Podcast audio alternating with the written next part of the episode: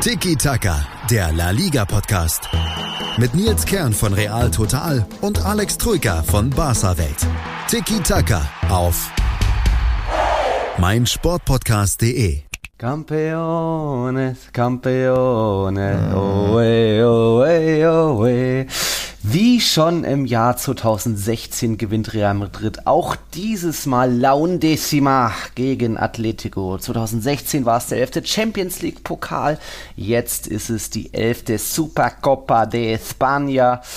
Hallo Alex Troika, wie geht's dir denn damit? Mhm. Mhm. Hallo Nils. ja, Glückwunsch ne, von meiner Dankeschön. Seite. Dankeschön. Ähm, Wie es mir geht, passt schon. Äh, schlimmer wird es wahrscheinlich den armen äh, Rochi Blancos gehen, ne? den Atletico-Fans. Denn ja, ein Finale verlieren ist nie schön. Erneut ein Finale gegen den Stadtrivalen verlieren. Zum, ist es das dritte Mal in Folge? Hm. Ne, nicht in Folge, dazwischen gab es den europäischen Supercup, glaube ich. Ja. Aber drei von vier haben sie jetzt zuletzt verloren, ne? auf neutralem Terrain. Ja, das ist schon bitter für Atletico. Also denen wird es nicht so gut gehen. Natürlich nicht für Sidan. Dagegen sieht die Welt ganz anders aus. Für ihn war es jetzt der zehnte Titel und eben wie schon der erste Titel vor vier Jahren gegen den Stadtrivalen. Da eine schöne Geschichte rundherum. Zinedine Sidan ist mit diesen zehn Titeln der zweiterfolgreichste Trainer in Real Madrids Historie. Es gibt nur Miguel Munoz, der so in den 60ern 14 Trophäen mit den Königlichen gewann, der dann noch weiter vorne steht. Ansonsten ist wirklich schon Sidan jetzt, obwohl dass er erst in 2016 seine Trainerkarriere so richtig begann bei Real Madrid, steht er da schon so weit oben. Und ich glaube, Alex, da stimmst auch du zu, dass dieser Finalsieg, auch wenn es spannend war, oft ein Spiel auf Messers Schneide, dass das schon in Ordnung geht, oder?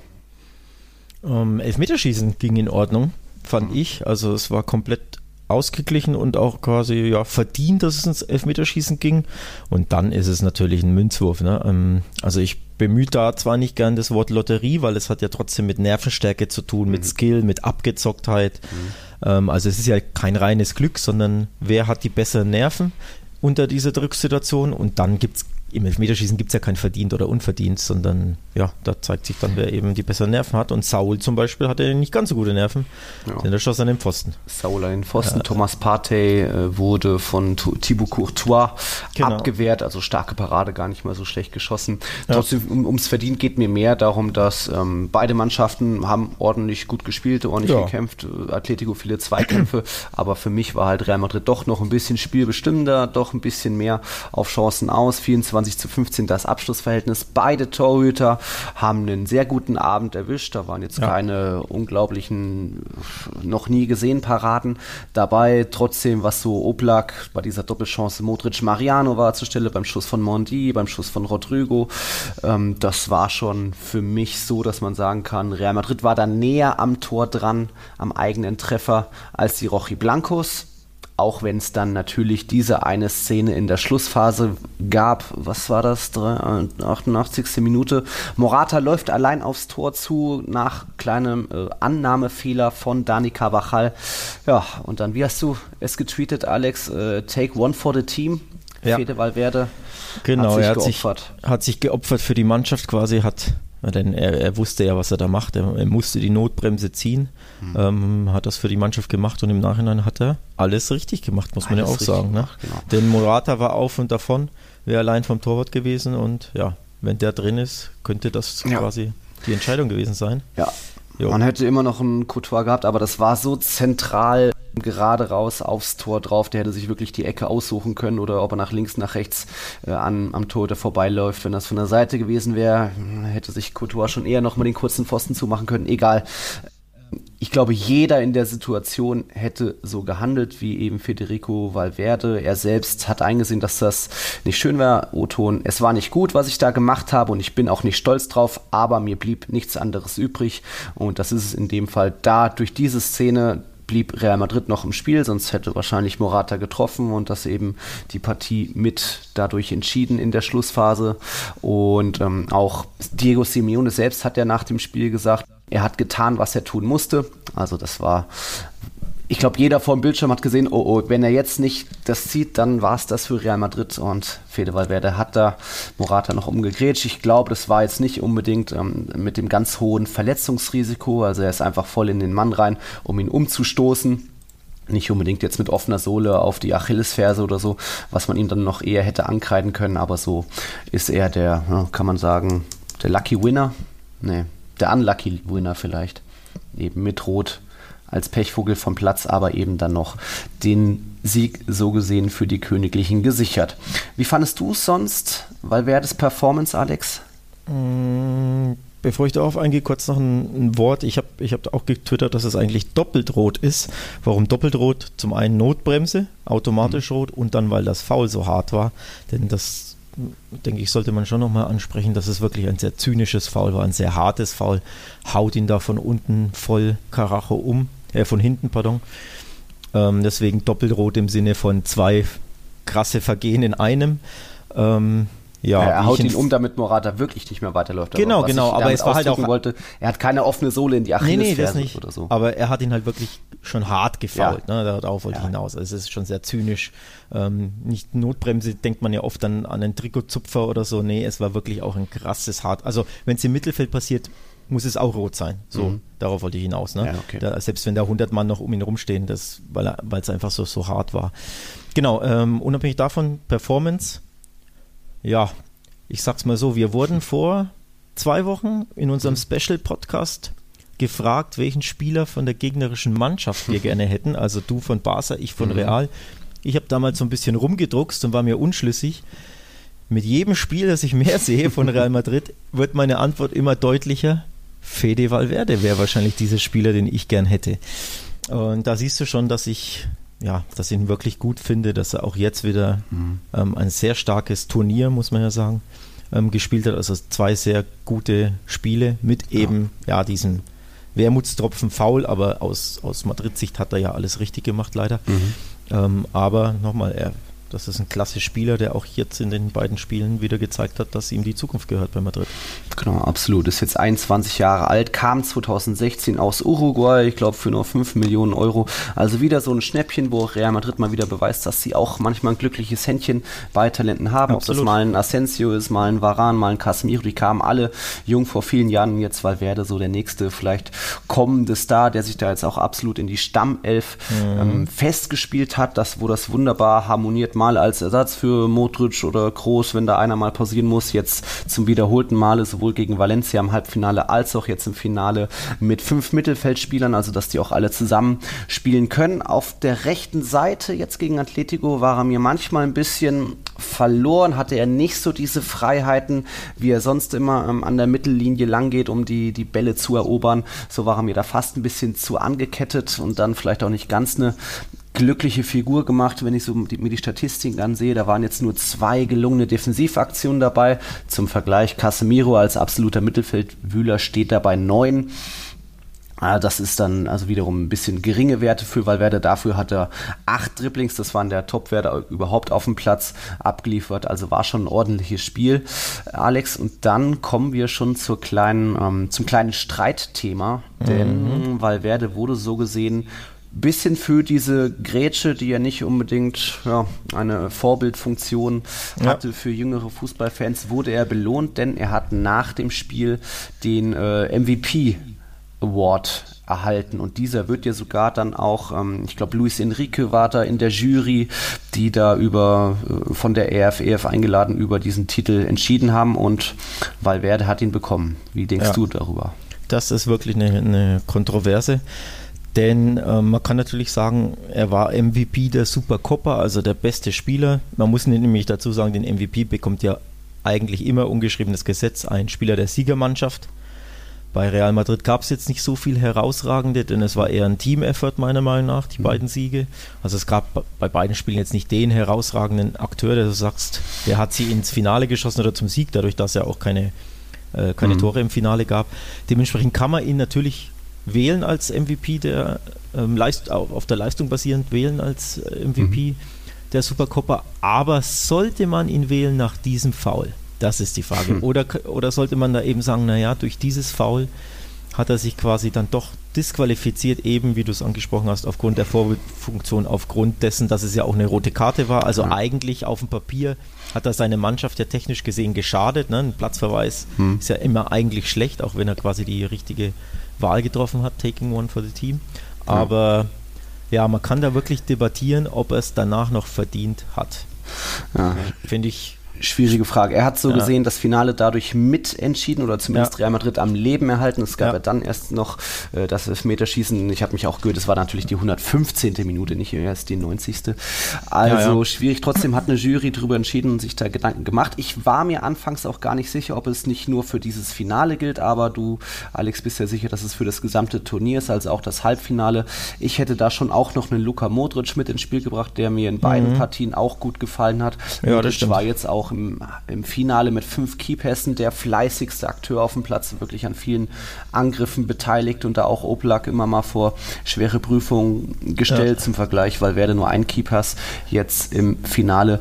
Ähm, trotzdem, ja, was ist das dann für ein Zeichen an die Jugend? Äh, hier, du musst als letzter Mann da die rote Karte ziehen, das sportlich Unfaire, Unschöne machen und dann wirst du noch belohnt. Hm? Ja, ich finde es auch, auch krass dahingehend. Fragwürdig. Ähm, dass, ja, wie, wie man das dann darstellt, ist, äh, man, man, tut sich keinen Gefallen dann demjenigen. Mhm. Wie gesagt, wenn es nur ein Zupfer wäre, ne, also ein Trikotzupfer, taktisches Foul, rot war letzter Mann, okay, aber dadurch, dass er ihn so krass umgetreten hat, sollte man ihm finde ich nicht unbedingt mhm. den MVP gehen. Es sei denn eben, wie gesagt, er hätte jetzt irgendwie, keine Ahnung, fünf Tore in zwei Spielen geschossen, ne? dann gibt es kaum Diskussion, weil, aber das war eben nicht der Fall. Deswegen tatsächlich, ähm, da gebe ich dir recht, die galantere Lösung wäre, gibt es halt einfach Modric, Ne? Ja. Bei Madrid ragt es sowieso keiner heraus. Dann gibt es halt dem einen Mittelfeld Maestro statt dem anderen. Genau. Völlig okay. Ich glaube aber persönlich, aber das ist jetzt nicht ähm, überliefert, ob das stimmt, dass ähm, diese MVP-Wahl einfach vorab schon feststand. Wie, denn in der Regel ist das so, dass das quasi vorm, also vor, vor der 90. Minute feststand. Ah. Und was dann in der Verlängerung passiert hat, hatte halt keinen Einfluss mehr auf die Wahl, weil die eben Ne, mit der 90. Mhm. Haben, hat sich das Gremium dafür entschieden, naja, wenn Madrid gewinnt, mhm. also Real Madrid, dann wird es Valverde und wahrscheinlich, wenn Atletico gewinnt, hätten sie vielleicht, keine Ahnung, Morata oder, oder Saul gewählt oder so, weil es mhm. ja, wie gesagt, oft ein Gewinner oder eigentlich immer ein Gewinnerspieler ist, der Gewinnermannschaft. Und ich glaube tatsächlich, die Wahl stand vorher fest. Und mhm. dadurch konnten sie es nicht mehr ändern, weil es ja erst in der 115. gewesen wäre. Mhm. Wohingegen, wenn, der, wenn das Foul in der regulären Spielzeit mhm. gewesen wäre, denke ich, hätte das nicht gewonnen. Hm. Aber das ist nur eine Vermutung von mir, denn äh, ja, beweisen kann man es nicht oder nach, nee. nachprüfen kann man es nicht, aber das würde es erklären, denn ähnlicher Fall, WM 2006, du erinnerst dich, der Kopfstoß von Zinedine Zidane mhm. passierte auch in der Verlängerung gegen Italien, ne, Frankreich, mhm. WM-Finale gegen Italien mhm. und Zidane war am Ende auch der MVP der WM, weil die Wahl vorab schon feststand, also mit der 90. Boah. Minute wurde diese Wahl schon getroffen. Na gut, er war ja auch der absolut beste Spieler des Turniers. Genau, die, aber die Gala gegen Brasilien. Aber, aber der ja, Ablauf war genauso, trotzdem. dass eben ja. das auch gewählt wurde vor, vor der 90. Also während des Finalspiels ja. nochmal. Und was dann in der Verlängerung konnte, war, war halt einfach zu spät, um, um die Wahlurne nochmal zu öffnen, wenn ja, man so will. Man könnte dann natürlich debattieren, sollte man es nicht trotzdem machen. Ne? Verstehe. Ähm, ja, wenn du schon äh, ein legendäres WM-Spiel oder WM-Moment da ansprichst, mich hat diese Szene vom Uruguayer Valverde an die Szene eines anderen Uruguayers erzählt. Es war dann WM 2010, äh, Uruguay gegen Ghana, äh, 120. Minute, es steht 1 zu 1, Ghana schließt ab, Torhüter geschlagen und dann ist ein Spieler auf der Linie, nimmt die Hand als Feldspieler zur Hilfe, um irgendwie das Gegentor abzuwehren, sie droht und dann gewinnt Uruguay im Endeffekt im Elfmeterschießen mit 4 zu 2. Das Viertelfinale war das bei der WM 2010 und wer war das? Ja, ist klar. Luis, Luis Suarez. Suarez. Ja. Kennt auch jeder die Szene. Also auch da, ja. er hat sich geopfert, bewusst rote Karte in Kauf genau. genommen. Ähm, nicht schöne Szene, soll keine Vorbildfunktion sein nee. für, für, junge Fans, aber trotzdem hat er dadurch äh, seine Mannschaft am Leben gehalten und ja. das Elfmeterschießen gerettet. Also. Genau, das war auch hoch umstritten und ich erinnere ja. mich, ich habe das ja auch damals live gesehen und auch ähm, auf Twitter, glaube ich, sogar verfolgt, so lange oh, bin ich schon auf Twitter. Twitter. und ähm, ja, tatsächlich die Emotionen äh, ja. kochten über natürlich. Ne? Das war sehr, sehr, wurde als sehr, sehr unsportlich angesehen. Mhm. Ähm, klar, ein absichtliches Handspiel ist unsportlich. Es war, glaube ich, sogar die 119. Minute. Ja, irgendwie sowas. 120, ähm, ja. Dementsprechend war es fast schon die letzte Aktion mhm. und die Sache ist halt die, wenn er das nicht macht, ist halt Uruguay zu 99,9 Prozent garantiert genau. ausgeschieden, weil es eben die letzte Aktion in der Verlängerung war. Aber dadurch, dass der Elfmeter dann verschossen wurde, hat er halt wirklich seine Mannschaft am Leben gehalten und Uruguay kam dann weiter. Also man mhm. muss da wirklich leider zusagen äh, oder dazu sagen, so unsportlich das war, er hat halt alles richtig gemacht im Sinne mhm. seiner Mannschaft zu helfen. Ja. Und leider trifft das eben auch bei Fede Valverde zu. Der Unterschied ist halt eben, und da wiederhole ich mich jetzt zum zehnten Mal, dass das Foul so hart war. Ja, bei Suarez damals war es halt nur ein Handspiel. Mein Gott, du kriegst deinen Elfmeter. Hm. Er schadet quasi äh, niemanden damit. Ähm, aber da, äh, Valverde nahm halt, eine, nahm halt eine Verletzung in Kauf. Ähm, hm das ist halt der, der bitterere Beigeschmack für mich. Ne? Ja, ja äh, dann nochmal O-Ton von Valverde. Ich habe in dem Moment an unsere Mannschaft gedacht und mich hinterher bei Morata entschuldigt. Also er weiß, was er ja. da getan hat. Und ich glaube, dann können wir das Thema Valverde da auch abschließen. Genau. Es lag ja nicht nur an Valverde, dass Real Madrid diese elfte Supercopa gewonnen hat. Auch ein Courtois muss man da hervorheben, nicht nur durch den gehaltenen Elfmeter in, im Elfmeterschießen am Ende gegen Thomas Partey, sondern weil er vorher auch oft zur Stelle war mit Paraden und eben die Mannschaft da wie Oblak auf der anderen Seite im Spiel gehalten hat. Courtois eben ist jetzt mittlerweile wieder so, dass man sagen kann, er ist da auch bei den Top 3 der Weltbesten Toter mit dabei denn er hat jetzt schon zwölfmal zu null gespielt in dieser Saison. So gesehen sind ja die 120 Minuten gegen Atletico zählen ja da absolut dazu. Also 23 Spiele, zwölfmal zu null, insgesamt nur 17 Gegentore. Das sind viel, viel, viel bessere Werte als noch in der schlechten Saison äh, 18, 19 als Real Madrid ja viel mehr in der Krise war und deswegen kann man da auch sagen, dass äh, Couture da wieder in der Form, in der Verfassung ist, weswegen man ihn überhaupt 2018 vom Chel FC Chelsea geholt hat. Und das hat er gegen Atletico mal wieder bewiesen. Ja. Wer noch ein bisschen mehr beweisen muss, das war ähm, ein Stürmer, der jetzt zweimal die große Gelegenheit hatte, sich zu beweisen, aus dem Schatten von Karim Benzema rauszutreten. Benzema kurzfristig verletzt, ebenso wie Bale in Madrid geblieben. Und so kam jetzt endlich mal die Chance für Jovic, sich zweimal von Beginn an zu beweisen. Er durfte in der bisherigen Saison, ich glaube, vorher nur zwei oder sogar dreimal von Beginn an spielen. Das hat oft ist das sogar nach hinten losgegangen, wie bei der 0-1-Blamage gegen Mallorca, weil er oft nicht so eingebunden wurde, weil die Mitspieler nicht so recht wussten, wie sie ihn füttern müssen. Er ist ja ein, einerseits ein Ein-Kontaktspieler, der eine Flanke braucht und wenn die auf Brusthöhe kommt, dann packt er trotzdem einen Weltklasse-Kopfball raus oder versucht einen Fallrückzieher. Da hat er einfach eine riesige Abschlussstärke mit dem ersten direkten Kontakt. Aber es hat sich jetzt auch wieder mal gezeigt bei, bei diesem kleinen Miniturnier, ähm, dass er auch ähm, ja noch nicht so selbst viel mitmacht, wie das vielleicht sein müsste. Jetzt nur mhm. mal ein paar Zahlen zum Vergleich. Er hatte jetzt in seinen, oh, jetzt muss ich nochmal gucken, er stand auf dem Platz 88 Minuten, wie viel? 83 Minuten stand er auf dem Platz, hatte dabei nur 24 Kontakte. Und Mariano Diaz, der für ihn da in der 83. ins Spiel kam, war dann so gesehen 40 Minuten auf dem Platz, hatte 20 Kontakte, fast genauso viele. Bei Jovic Passquote 71 Prozent, 12 von 17 Pässen kamen an. Das ist auch ein bisschen dünn, kein Keypass, nur einen Zweikampf gewonnen, zwei Abschlüsse. Mariano hatte dagegen drei in diesen 40 Minuten. Da muss einfach, weil Mariano da auch mehr Einsatz zeigt, mehr, mehr die Gegenspieler anläuft, den Torhüter nervt, ähm, sich ständig anbietet. Ähm, das ist einfach von Jovic auch Thema Körpersprache. Wenn der einen Pass spielt zum, zum Mitspieler, dann scheint er danach so ein bisschen abzuschalten fast. Dann geht so die Körperspannung wieder ein bisschen raus und er wartet ein bisschen ab. Oder statt sich direkt durchzusprinten und wir weiter anzubieten. Also das ist für mich noch nicht der Luka Jovic, wie ich das aus Frankfurt kenne. Klar, dort hatte er ein sehr homogenes Feld, wo viele seine Sprache gesprochen haben, wo er mit vielen, ja, nicht groß geworden ist, aber wo es einfach auf ihn zugeschnitten wurde, wo man wusste, wie man ihn zu füttern hat und füttern muss. Und in Madrid sieht man da leider noch gar nicht, weswegen jetzt man jetzt fast sagen könnte, Benzema wird noch so ja, zwei Wochen vermutlich ausfallen, dass vielleicht jetzt doch der vor einem Abgang stehende Mariano Diaz vielleicht auch mal jetzt von Beginn an spielen könnte. Aber, aber, aber Jovic hatte die größte Chance des Spiels, ne? Diese, dieser Linksschuss, der ganz, mhm. ganz knapp am rechten Pfosten vorbei kullerte ja. oder, oder zischte. Es waren also, zwei anderthalb gute Szenen im zweiten Durchgang. Ansonsten hat er sich, hat er bei uns die schlechteste Note 5 bekommen, 1 bis 6 benoten wir ja. Also da es, es, war dann wirklich leider nur das. Er hat sich schon gesteigert nach der Halbzeitpause. In der ersten Halbzeit war das gar nichts. Da hat er, glaube ich, keinen nur zehn Kontakte oder so gehabt und fünf Fehlpässe.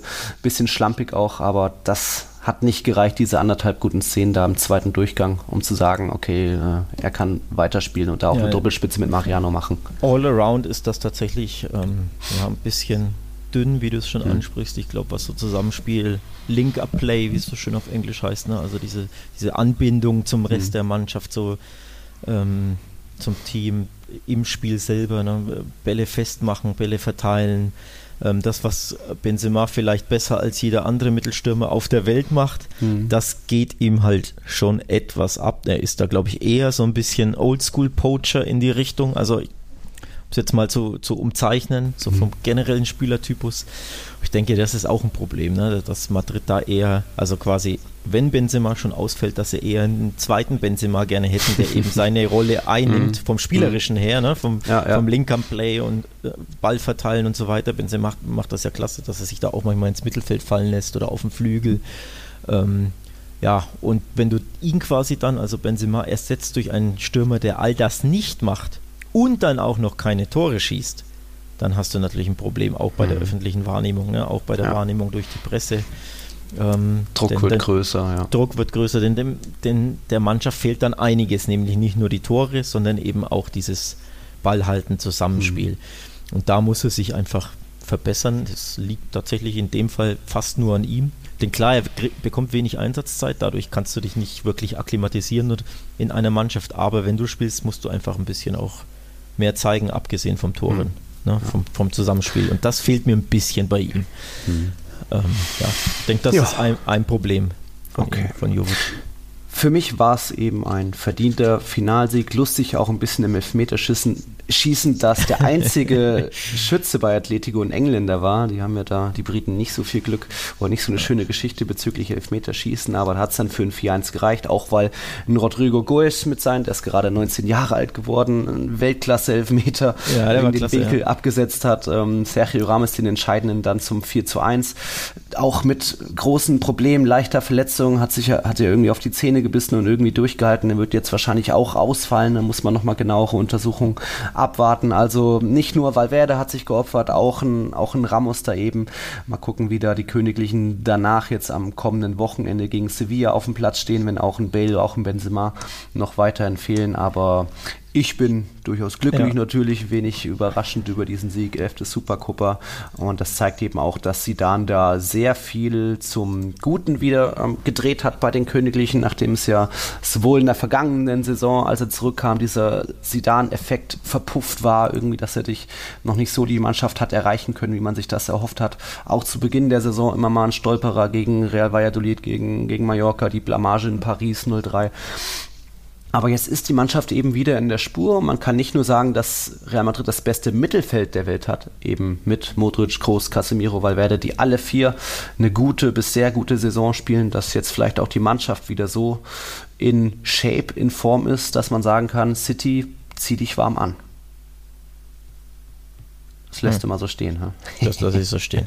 ähm, ich war, ja. nee, ich war kurz abgelenkt. Ja. Äh, weil Real Madrid getwittert ja. hat, not all heroes wear capes mit Fede oh. Valverde. Also den Tweet kann man mhm. sich dann wahrscheinlich auch sparen. Der mhm. hat mich kurz abgelenkt. Ähm, ja. Aber haben wir ja thematisiert, wollen wir nicht nochmal drauf eingehen. Ja. Ähm, ja. Äh, zu Ramos will ich noch ganz kurz was sagen. Bitte.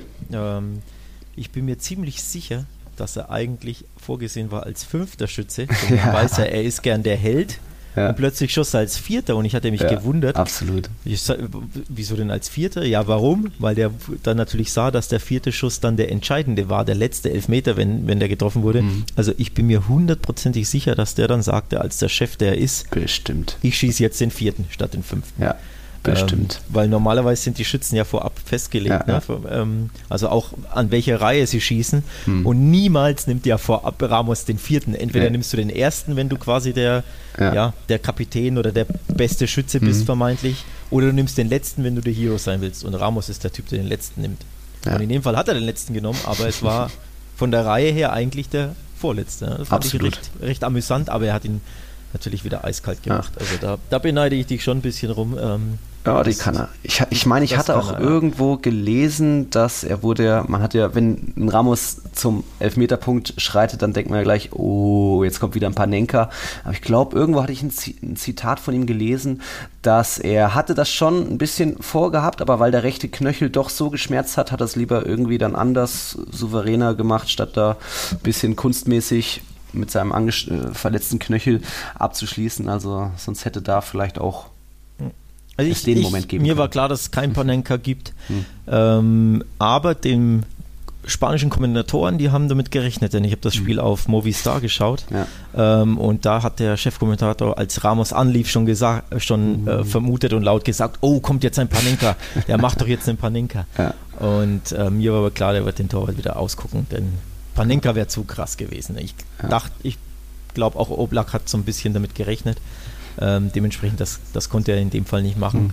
Ähm, die aber, Eier hat nur ein Sidan im Finale, wie 2006. Ja, ja, aber tatsächlich, der Elfmeter war ja trotzdem wieder klasse. Ne? Ja. Also er, er, hat ja diese, diese Technik, ähm, die ja so besonders ist, dass du so lange wartest, bis du siehst, dass der mhm. Torwart zuckt. zuckt und ja. dann schiebst, in die, schiebst du den Ball in die andere Ecke. Das ist wirklich klasse. Und Ramos ist da absolut abgezockt, das muss man ja. echt sagen. Also Hut ab. Ne? Genau. So, die, das war die reformierte Supercopa de España. Äh, sportlich, glaube ich, Alex, ein attraktives Turnier. Wir hatten zwei spannende Halbfinals oder zwei äh, schöne, abwechslungsreiche Halbfinals, dafür ein spannendes Finale dann, trotz torloser 120 Minuten.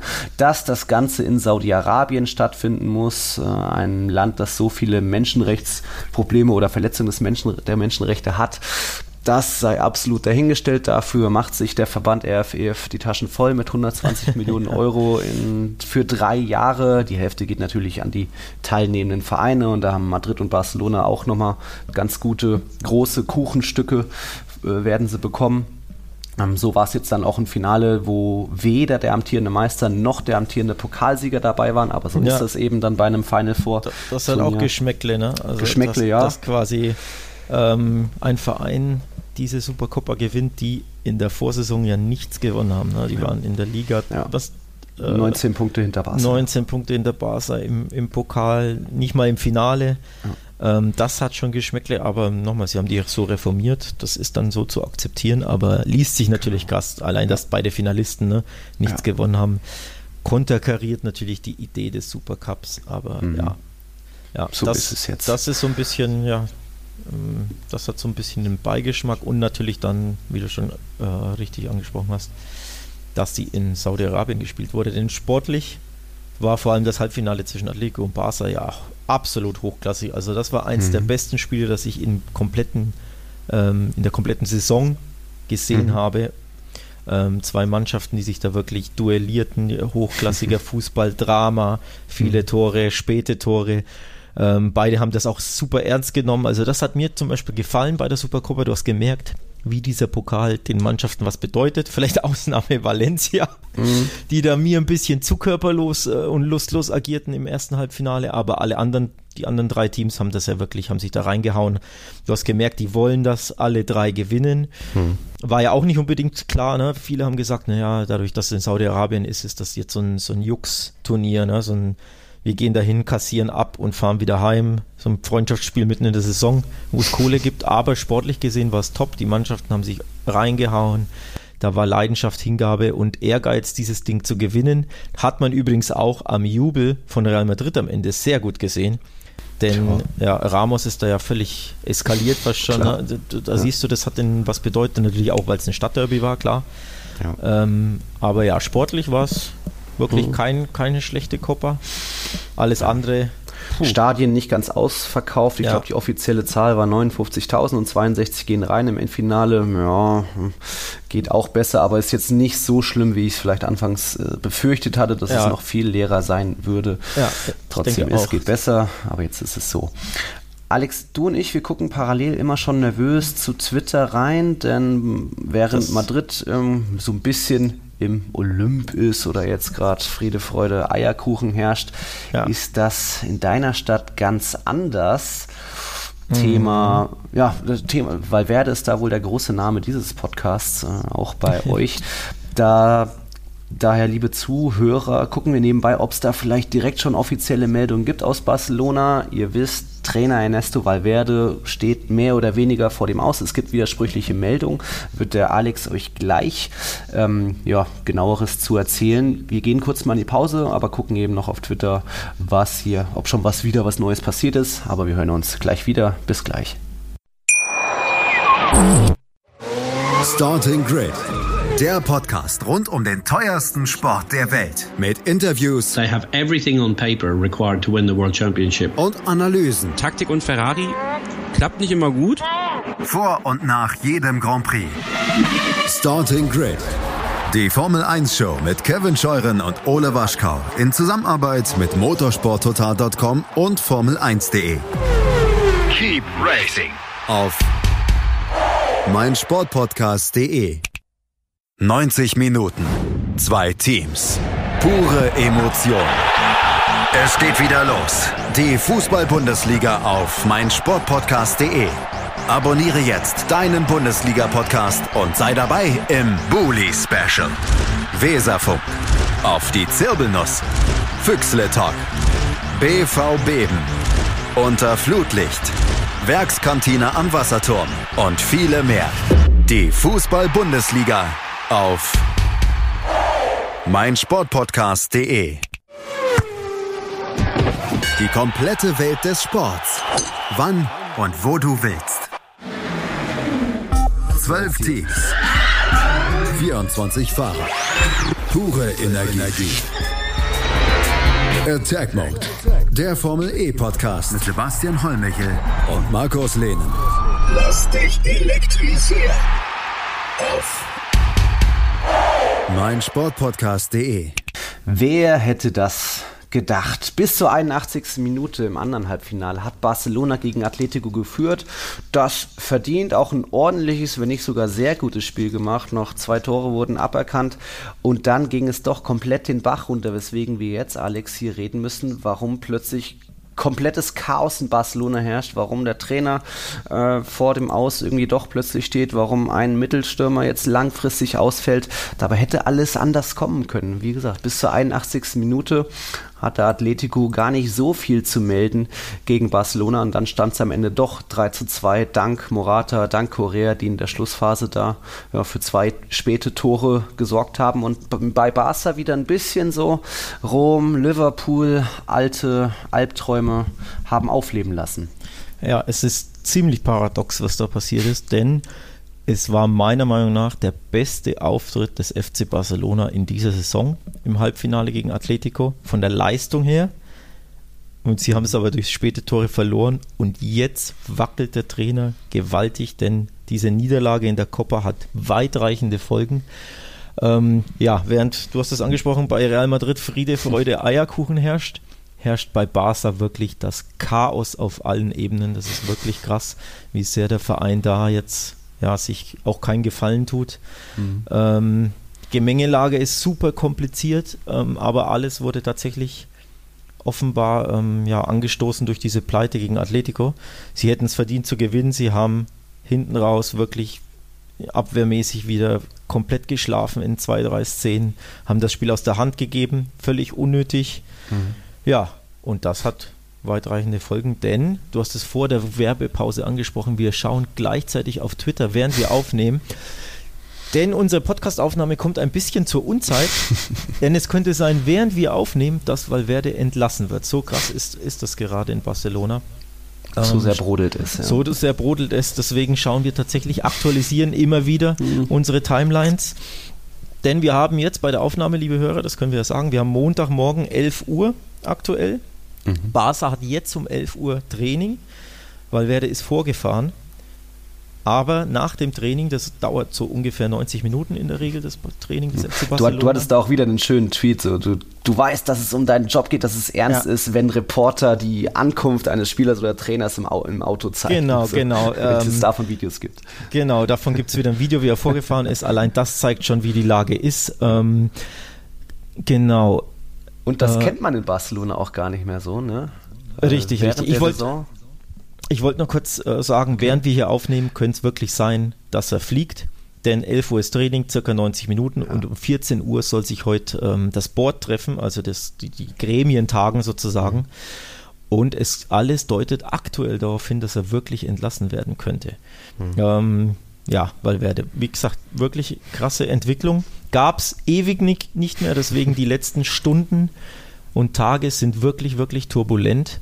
Ähm, ich habe das noch nie so wirklich miterlebt, warum mhm. in meiner Zeit, ähm, dass ich Barca begleite, sei es als Fan oder als Reporter, Journalist. Ähm, ich habe das noch nicht erlebt. Warum? Weil es seit 2003 nicht mehr vorkam. Also mhm. seit 17 Jahren hat Barca seinen Trainer nicht mehr inmitten der Saison entlassen. Das passierte das letzte Mal in der Saison 2002, 2003. Damals wurde ähm, Luis van Gaal äh, im Januar, Ende Januar entlassen nach einer 0-2-Pleite in Vigo, bei Celta Vigo. Mhm. Also seit Januar 2003 gab es so etwas nicht mehr. Jetzt, 17 Jahre später, könnte es wieder der Fall sein.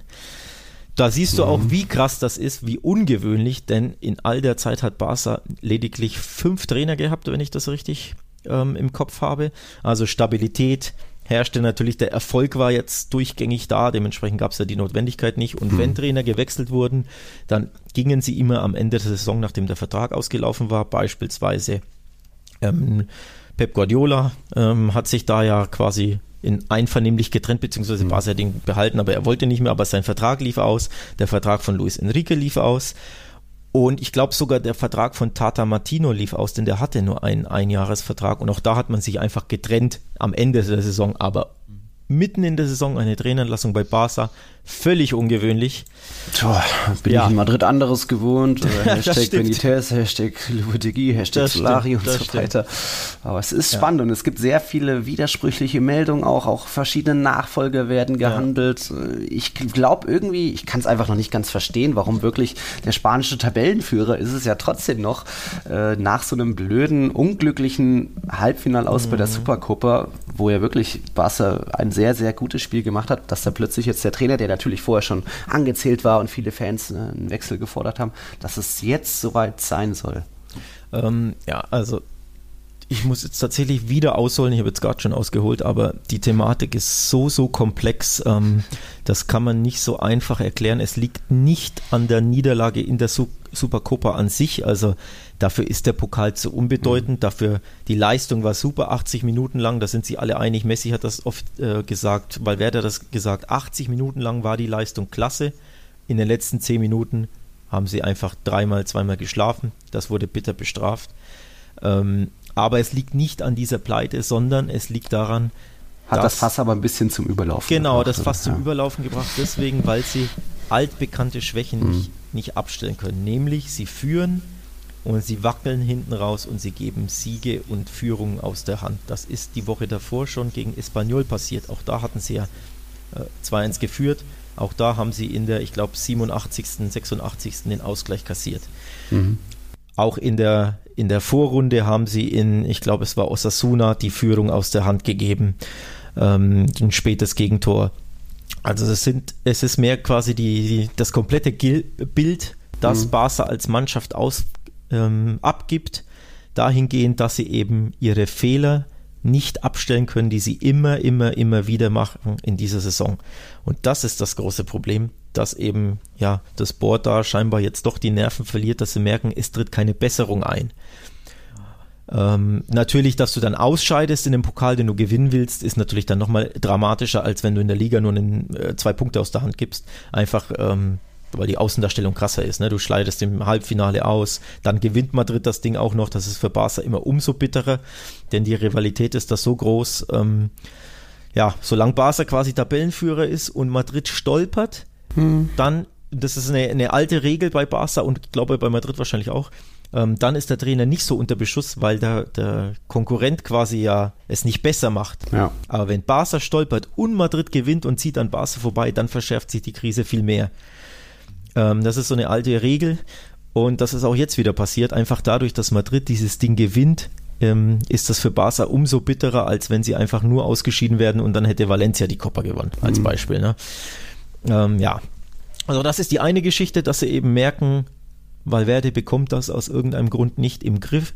Ähm, die Nieder die, der Punktverlust gegen Espanyol spielt da stark mit rein, denn da haben sie eine schwache erste Halbzeit gespielt, haben dann das Spiel rumgedreht und haben dann hinten raus wieder die Punkte hergeschenkt. Mhm. Ähm, also diese Performance gegen Espanyol war auch, ist auch noch im Hinterkopf, beziehungsweise ja, ist vor Augen der, der Entscheider bei Barca. Das ist so eine, eine, eine, ein Grund quasi oder eine, ähm, die Situation, wie sie sportlich da liegt und eben, dass sie sehr oft Punkte gelassen, gelassen haben in der, in der Rinrunde. Ähm, denn damit ist man einfach nicht zufrieden, denn man ist zwar auf dem Papier Tabellenführer, aber wir haben es angesprochen, wie viele Spiele hat Barca nicht gewonnen? Sieben? Sieben, acht, ja. neun. Das sind einfach Sieben, zu, ja. zu viele Spiele, in denen Punkte gelassen wurden, zu viele Spiele, mhm. in denen die Leistung nicht stimmte. Mhm. Und man hat natürlich gehofft, du machst den, du drückst den Reset-Button in der Mini-Winterpause in Spanien, aber wie es aussieht, geht es halt einfach so weiter. Hm. Das ist das Problem. Ja, ja. ausgelöst wurde das Ganze oder noch verstärkt diese ganze brodelnde Gerüchteküche durch eben das wirklich stattgefundene Treffen bei Al-Sad in also Katar mit Xavi genau. Hernandez. Aber genau. so wie es aussieht, will er noch nicht, oder? Genau, das ist die andere Seite der Medaille, was dazu kommt. Ähm, da gab es ein informelles Treffen, ein Gespräch mit Xavi, der, der Vereinslegende, der Al-Sad trainiert in, in Doha, Katar. Mit dem hat man sich getroffen. Anfänglich hieß es einfach nur, ja, das sind erste Sondierungsgespräche, Vorfühlen. Hm. Ne? Also Abidal und Grau, die, die beiden Sportdirektoren waren vor Ort. Eigentlich hieß es nur informelles Gespräch, das wäre nicht so schlimm. Aber stündlich wurden andere Sachen geleakt, ähm, immer krassere interner. Dann hieß es eben, dass es nicht nur ein informelles Gespräch war, sondern dass sie ihm den Job sogar angeboten hätten. Hm. Und dann kam dieser Schneeballeffekt ins, ähm, ähm, zu tragen. Ne? Dann kam das Ganze in Rollen, ins Rollen, dass eben Valverde mehr und mehr öffentlich enteiert wurde hm. und auch wird, denn es hält enteiert. ja an. Ja, denn es hält ja an. Denn hinter dem Rücken eines Trainers mit einem anderen zu sprechen, Schrägstrich zu verhandeln, vielleicht sogar einem, einem potenziellen neuen Kandidaten den Job anzubieten, das gehört sich einfach nicht. Mhm. Da hat Barca wie immer zuletzt leider öffentlich ein furchtbar schlechtes Bild abgegeben. Ja, und diesen Schneeball können sie jetzt nicht mehr wirklich aufhalten und auch deswegen wackelt Valverde so krass, dass sie mhm. merken, ja, Xavi hat abgesagt für den Moment. Ähm, so heißt es aktuell nochmal, das ist immer schwierig her herauszufinden, was dann die ultimative Wahrheit ist oder was vielleicht aufgebauscht wird. Denn die spanischen Medien sind ja bekannt dafür, da teilweise wirklich ja, sich zu überbieten oder überbieten zu mhm. wollen durch Berichterstattung, durch Exklusivmeldungen. Ähm, dementsprechend ist es schwierig zu sagen, wurde Xavi jetzt wirklich der Job ultimativ angeboten oder erst für den Sommer. Mhm. Ähm, denn man muss sagen, weil wer das Vertrag läuft im Sommer aus, das muss man wissen. Ähm, es gibt eine Option, aber ich denke, da wurde sich hinter den Kulissen schon ähm, geeinigt, dass man diese Option nicht zieht. Also sprich, Valverde wird im Sommer gehen, auch mhm. vor der Copa, vor der Blamage in der Copa ist das ziemlich sicher gewesen, es sei denn natürlich, er gewinnt jetzt noch klar die Liga und die Champions League, dann mhm. könnte man vielleicht sagen, mhm. okay, dann macht man doch noch weiter, dann zieht man die Option. Aber aktuell, ne, Stand quasi diese Woche, würde man sich eh trennen, höchstwahrscheinlich. Mhm. Die Niederlage hat das eben jetzt nochmal beschleunigt. Ähm, und ja, wie gesagt, die Gespräche mit Xavi waren Sondierungsgespräche, aber ja, da ist einiges ins Rollen gekommen okay. durch diese ganzen Leaks. Wie, wie ist denn dann dein Tipp für heute? Ich würde sagen, dass da wird nichts passieren, aber ich bin natürlich nicht so drin wie du als Barca-Welt-Chefredakteur.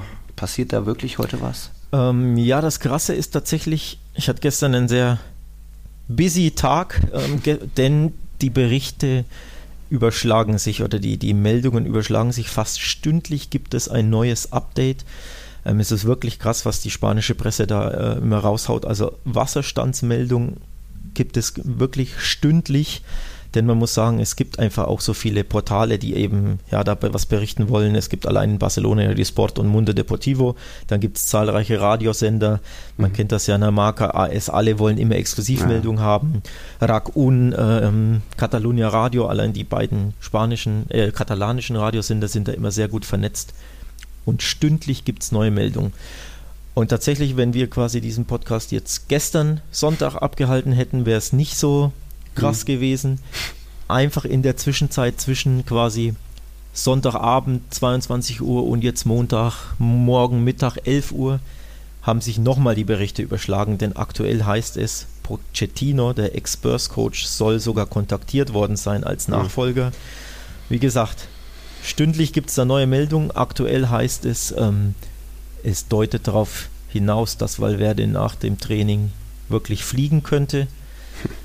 Gestern Abend äh, waren die Berichte da noch anders. Mm, dementsprechend ist das wirklich schwer zu prognostizieren und auch deswegen muss ich hier Während hm. wir live aufnehmen, oder nicht live, während wir aufnehmen, muss ich hier Twitter aktualisieren, weil wirklich minütlich was passieren könnte. Hm. Ähm, ja, Prognose okay. ist tatsächlich schwer. Stand jetzt würde ich sagen, er wird eher gehen, weil Boah. die Berichte so krass in, die, hm. in diese Richtung ähm, lauten. Okay. Ähm, wie gesagt, er, du, du, hast es ja angesprochen, er wird sogar schon gefilmt bei der Fahrt ans Trainingsgelände und das ist ja wirklich ein Indikator dafür, ja. dass es zu Ende geht. Ne? Ja, okay. Ähm, es ist noch was beim FC Barcelona passiert und das war dann am Sonntagmittag soweit. Operation bei Luis Suarez. Angeblich wurde er in den letzten Spielen sogar fit gespritzt. Das Meniskusband im rechten Knie, korrigiere mich, wenn ich falsch liege, äh, wollte nicht mehr so mitmachen. Jetzt wurde er operiert und dann hat Barcelona, das ist auch ungewöhnlich oder selten, selbst äh, eine Ausfalldauer kommuniziert. Vier Monate ist da ja. die Rede, wird Suarez fehlen. Also das wäre dann der 12. Mai, wo er zurückkehren können könnte. Jetzt ist die Frage, ob er dann erst zurückkehrt ins Mannschaftstraining oder direkt schon auf dem Platz. Aber vier Monate ist schon fast ein Saison aus, oder, ja, Alex? Äh, ja, auch da richtig bittere Meldung. Das ist tatsächlich ein Schock für den Verein.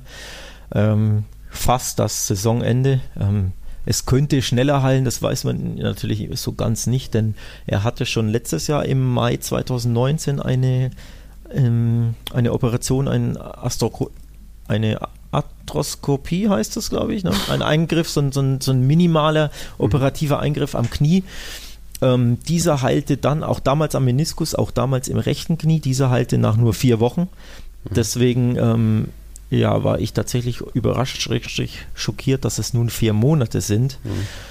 Ähm, ja, auch den Verein trifft das natürlich unvorbereitet, denn den fehlt jetzt natürlich für quasi den Rest der Saison ein Mittelstürmer. Ja, und auch der offiziell beste Spieler des Monats in der Liga wurde ja ausgezeichnet. Genau, genau. Auch bei uns war er in der, wenn auch leicht umstritten, aber trotzdem ja. in der, in der La Liga-Mannschaft der Hinrunde. Also für Barca wirklich ein krasser Schock. Mhm. Und ähm, ja, auch da wird jetzt quasi beraten, ob man vielleicht sogar im Winter einen neuen Stürmer holt. Hm.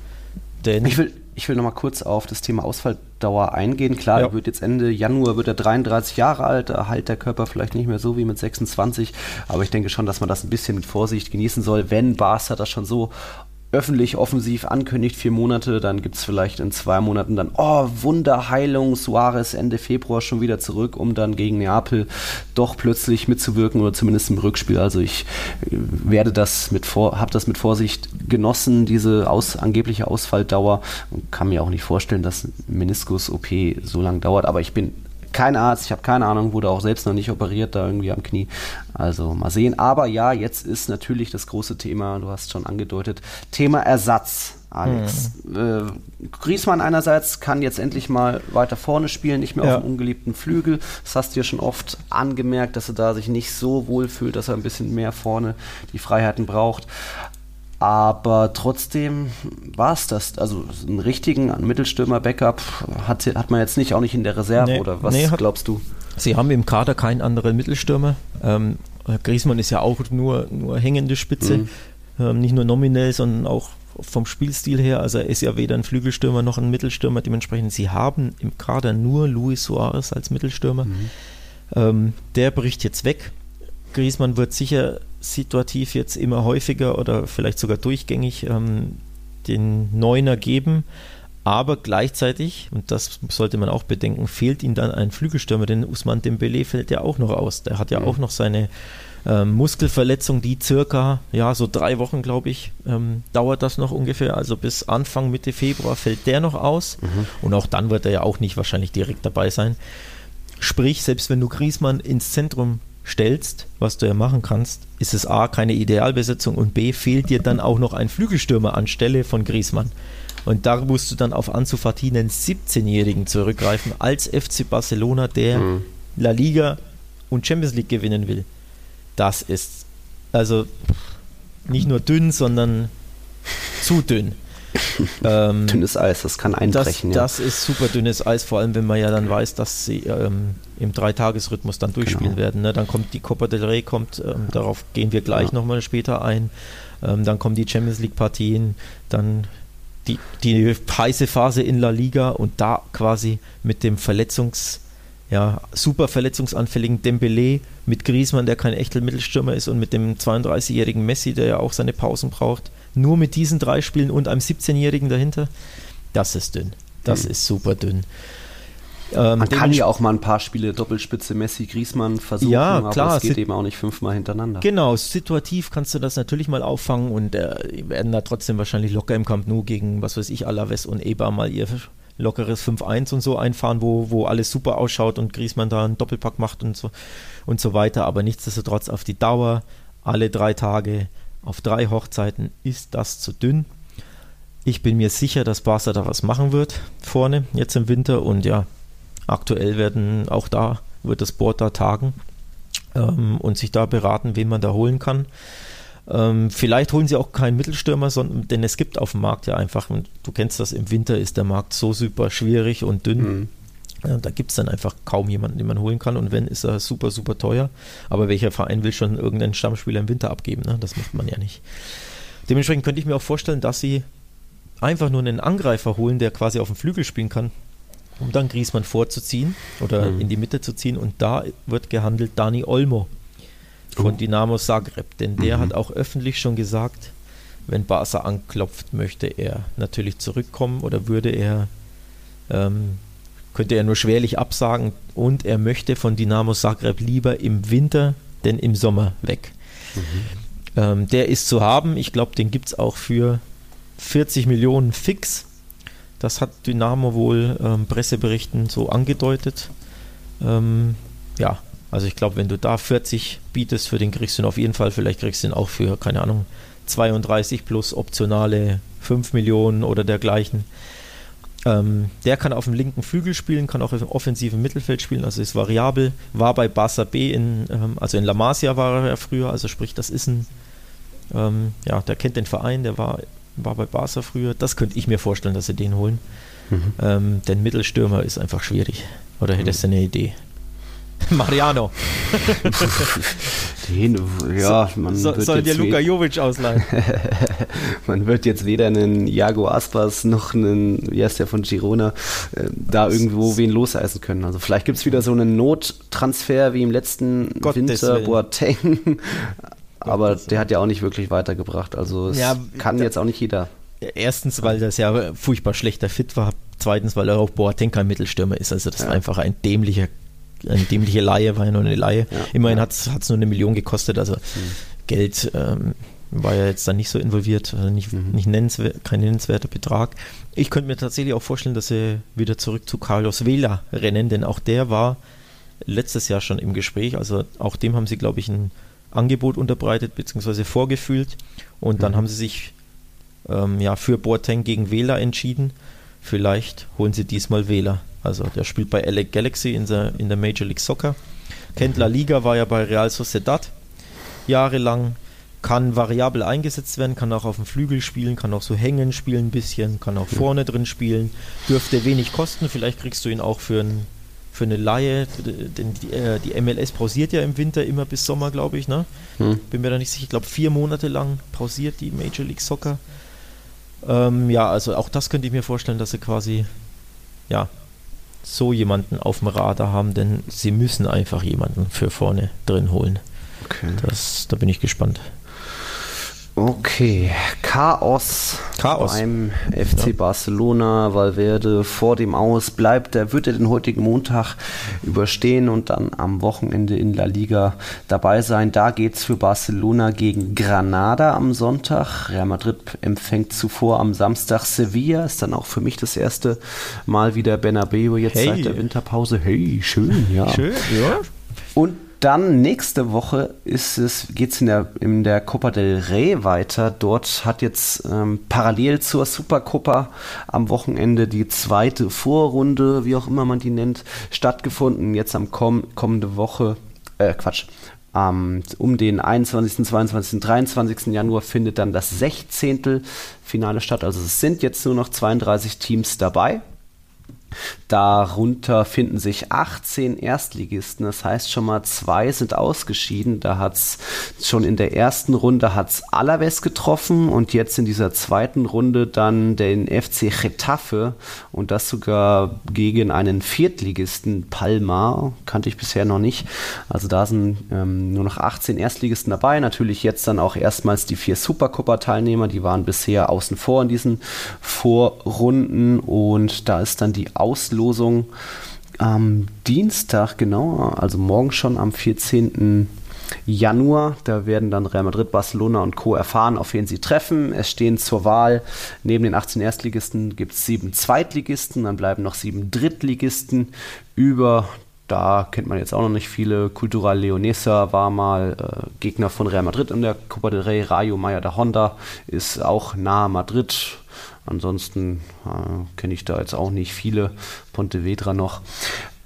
Da wird es natürlich spannend und da muss man natürlich auch dazu sagen, Alex, nicht nur bei der Supercopa hat sich was geändert, sondern ja. auch bei der Copa del Rey. Ja, das muss man das muss man äh, kurz erklären. Die haben das Format umgestellt. Die Copa del Rey war ja traditionell ähm, mit Hin- und Rückspiel, wodurch natürlich verhindert wurde, dass die kleinen Teams weiterkommen. Denn mhm. man kann natürlich im Hinspiel immer mal äh, überraschen, wenn die, ja. ähm, die, die Primera, Primera Division Teams ihre zweite Mannschaft schicken.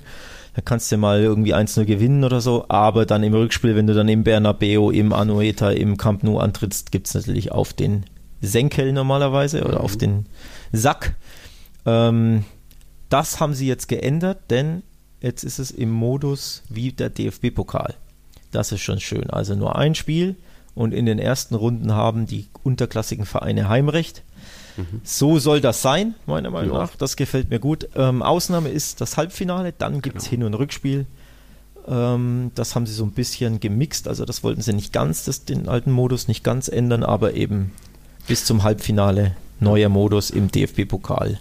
Das finde ich aber so alles ziemlich gut, denn in einem Halbfinale kannst du dann schnell mal zu einem Klassiko, zu einem Derby Madrileño kommen und dann ist es schon okay, wenn man dann nicht unbedingt diesen Heimvorteil genießen kann, sondern es dann zu einem Rückspiel kommt. Ja. Sollte jetzt Real und Barca schon im Achtel, Viertelfinale aufeinandertreffen, ja, dann ist es eben so. Aber genau. so Halbfinale, das verspricht einfach nochmal zwei packende Spiele, ja. die wirklich auch jeder sehen will oder vier packende Spiele, das sind ja zwei Begegnungen.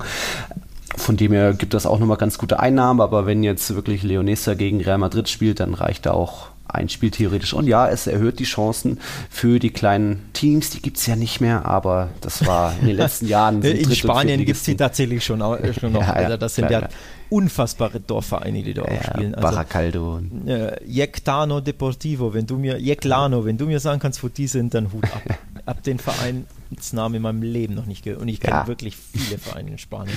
Also fast, je, fast, jeder ist mir ein Begriff, aber Jeclano Deportivo im Leben ja, noch nicht gehört. War ein Scherz natürlich. Da muss man natürlich auch sagen, dass die dritte Liga, die Segunda Division B, ist sogar viergliedrig. Also da ja. spielen nicht wie in Deutschland 20 Teams oder so, sondern 4 mal 20 macht ja. 80 Teams.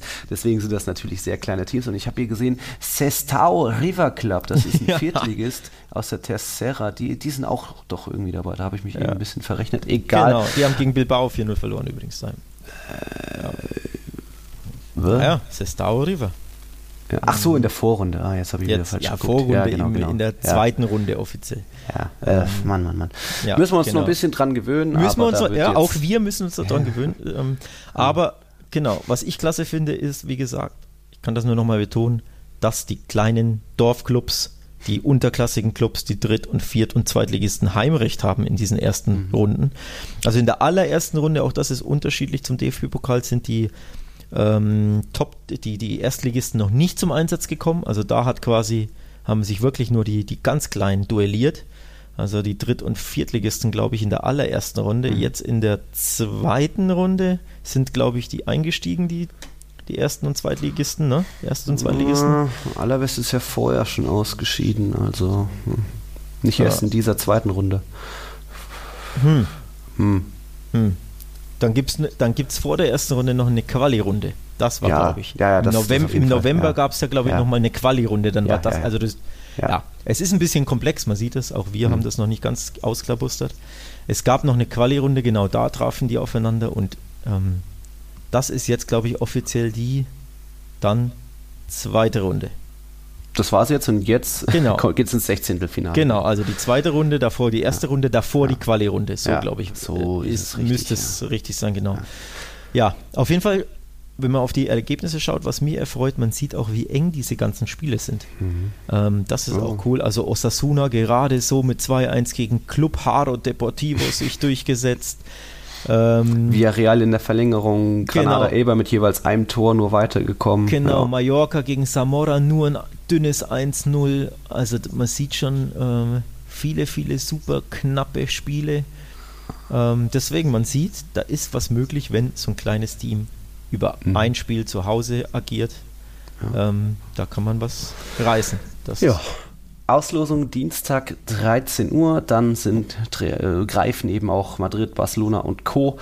in den Pokal ein und dann wird das Mhm. 16. am um den 22. Januar rum ausgetragen. Danach werden dann die Spiele nach der Auslosung noch terminiert natürlich.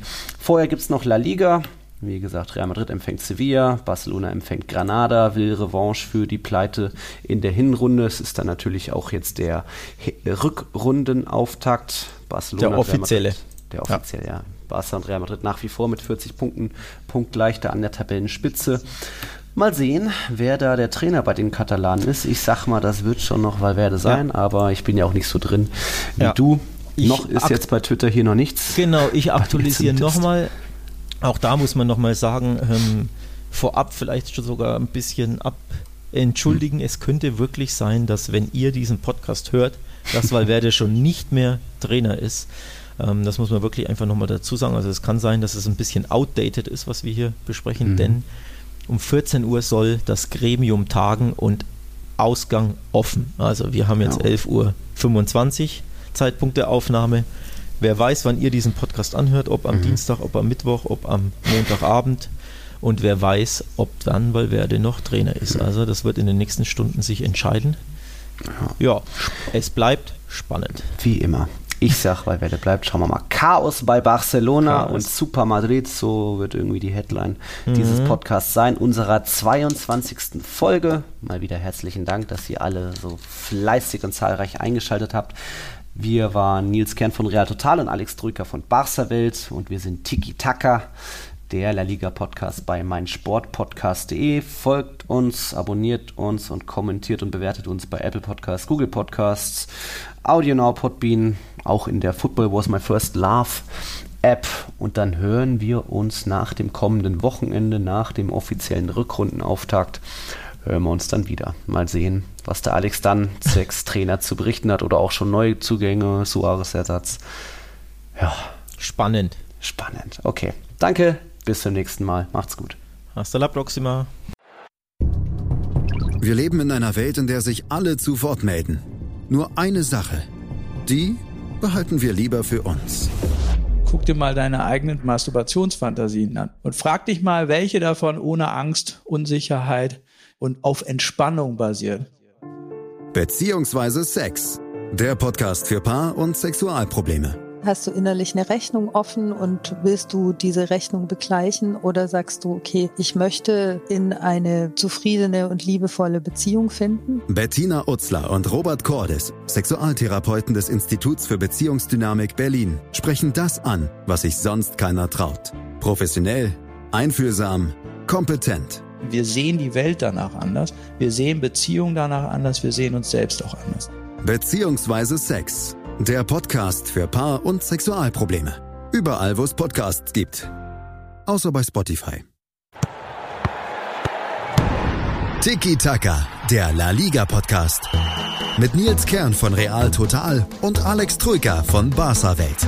Tiki Taka auf meinsportpodcast.de. Hallo, mein Name ist Florian Fritsch, ich bin European Tour Professional. I'm David Coulthard. Hallo, mein Name ist Christian Schenk. Ich bin Zehnkampf-Olympiasieger. Die Profis am Mikrofon. Immer und überall. Auf meinsportpodcast.de. Wir leben in einer Welt, in der sich alle zu Wort melden. Nur eine Sache, die behalten wir lieber für uns. Guck dir mal deine eigenen Masturbationsfantasien an und frag dich mal, welche davon ohne Angst, Unsicherheit und auf Entspannung basieren. Beziehungsweise Sex. Der Podcast für Paar- und Sexualprobleme. Hast du innerlich eine Rechnung offen und willst du diese Rechnung begleichen oder sagst du, okay, ich möchte in eine zufriedene und liebevolle Beziehung finden? Bettina Utzler und Robert Cordes, Sexualtherapeuten des Instituts für Beziehungsdynamik Berlin, sprechen das an, was sich sonst keiner traut. Professionell, einfühlsam, kompetent. Wir sehen die Welt danach anders, wir sehen Beziehungen danach anders, wir sehen uns selbst auch anders. Beziehungsweise Sex. Der Podcast für Paar- und Sexualprobleme. Überall, wo es Podcasts gibt. Außer bei Spotify. Challenger Corner. Der Tennis-Podcast mit Florian Herr und Andreas Thies. Alles rund um die Turniere unterhalb der ATP-Tour. In Zusammenarbeit mit tennistourtalk.com. Challenger Corner auf meinsportpodcast.de